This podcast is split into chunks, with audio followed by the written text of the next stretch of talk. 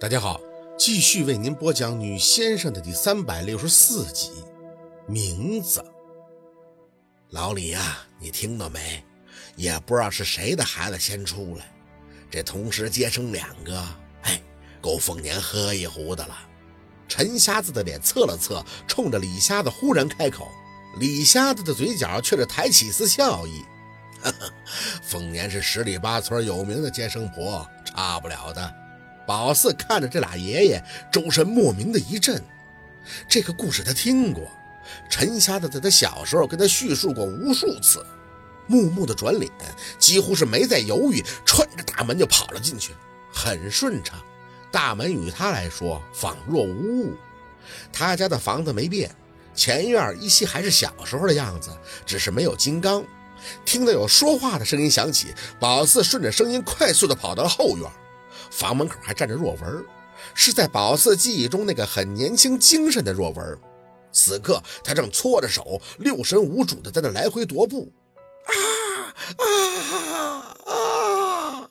屋子里的女人叫声还在时不时的传出。这宝四来不及想太多，身体一弓就冲了进去。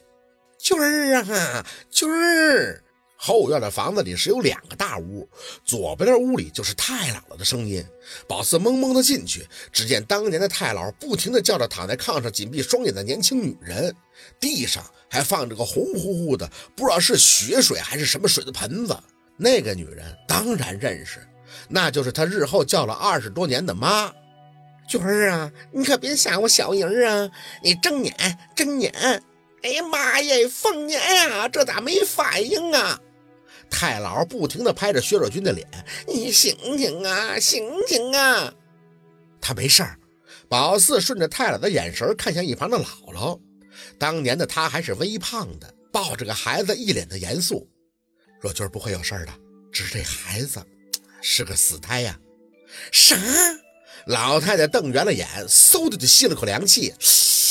以 以前你不是看过还说没事儿呢吗？凤年的脸上肌肉僵硬，随意的拿过一个单子，把孩子一裹。若君儿多想要这个孩子，你又不是不知道。我要是跟他说孩子死肚子里了，那就得上吊。你想给他收尸啊？太老哆嗦的在那坐着，明显已经没了主意。哎呦，那可咋整啊？现在若君儿疼晕了，这要是醒了，知道孩子没了，这该上吊不还得上吊啊？你大哥都说了，若君儿一生就只有一子，没孩子他会早亡的。凤年，你想想办法呀！哎，走一步看一步吧，到时候没办法就在……啊！隔壁的房间又传出了女人的叫声。太老顾不得多说，猛地从炕上起身，几步奔到另一个屋子。翠儿啊，翠儿，凤年，你快来呀！翠儿要生了。宝四懵懵的。看着炕上气若游丝的女人，连带着还看了一眼被姥姥随意裹着放在一旁的孩子，顾不得多想，抬脚再次急匆的跟了过去。另一个屋子里，一个女人也是躺在炕上，头发整个都湿了，黏黏的贴在他的前额。宝四一时的恍惚，感觉此刻的自己真的就像是一个局外人，看着这个女人叫的嘴巴大大的张起，脸白如纸，脖子上都是凸起的大筋。太老急得跺脚：“翠儿啊，慢慢的下来就不疼了啊！你体格子好，啥事儿都不带有的啊！”若君儿，若君生了吗？啊啊！女人疼着，还在问宝四日后那个妈的事儿。太老抹了一把眼泪：“生是生了，就是孩子，孩子是个死胎，这个咋整啊？你说说。”死胎，死胎！女人喘着气应着，下句话直接卡在了喉咙里。凤年掀开女人身下的被子看了一眼，随即有些不悦的看向太郎：“现在说这干嘛？翠儿啊，别分心，张开了，马上就出来了啊！别紧张，放松，放松啊！”说着，凤年把手放到女人的肚子上，像是帮忙往外推着。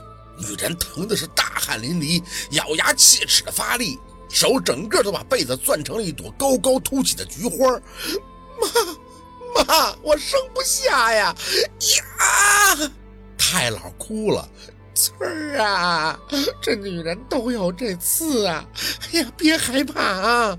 凤年却没有多言语，再次掀开被子看了眼以后，脸色煞白。不好，咋的了？太老还是掉眼泪，不是开了吗？屁股先出来的。凤年急了，哎呦，这个要命了！太老吸了一下鼻子，左生左生娘娘战升官啊！屁！凤年气急了，剪刀给我拿来！翠儿这么生不下来，这才不要了。宝四的头皮麻了一下，太姥姥发愣：“你说啥？不要了？”凤年就跟日后在家里无数次拿主意一般的坚定：“这种生完了，翠儿就大出血，快点剪刀！”可是若文，若文前面几个都没留下呀。太老哭着抹泪儿：“咱家以后不能连个后人都没有啊！你爹在天之灵还看着你呢，薛家不能绝了后啊！”凤年也不多说，冷着脸就去拿过水盆里的剪刀。谁知道在炕上挣扎的女人就忽地坐起，一把拦下了姥姥的胳膊，颤抖着吐出几个字：“抱孩子，妈，抱孩子。”宝四捂住了自己的嘴。看着凤年的眼，当即就红了。翠儿，你说啥？抱孩子？他喘着粗气呢喃着：“你帮我，帮我，我要给若文留个后，帮我，帮我！”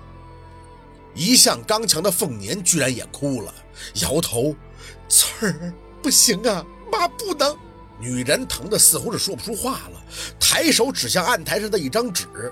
凤年没有回头，宝四却走上前看了一眼，只有一行字：“若文此生只能头婚强求一子，日后再无亲生子女缘分。”笔锋飘逸俊秀，宝四认识，是舅老爷的。呆呆地看向那个还在挣扎的女人，他的眼睛睁得大大的，看着凤年。县里的县里的大夫说了，我我不能，我不能再生了，这个得保住了，保四，保住子嗣，薛家得有后啊，二哥，二哥得有孩子，保住子嗣，保四才知道，原来他的名字不仅仅是舍三保四啊，翠儿啊，翠儿啊。太姥姥有些崩溃，绝望地倚住身后的墙壁。哎呀，苦命的孩子呀！凤年拿着剪刀的手却停在了半空。女人用力地扯住凤年的手腕：“生妈，妈，你帮我，帮我，帮我呀！快呀！”宝四哭得不忍去看，只听到凤年剪刀落在炕上的声音，随后窗外忽然就打起了闷雷。没等宝四反应过来，随后而出的就是一具女人扯破喉咙的惨叫：“啊！”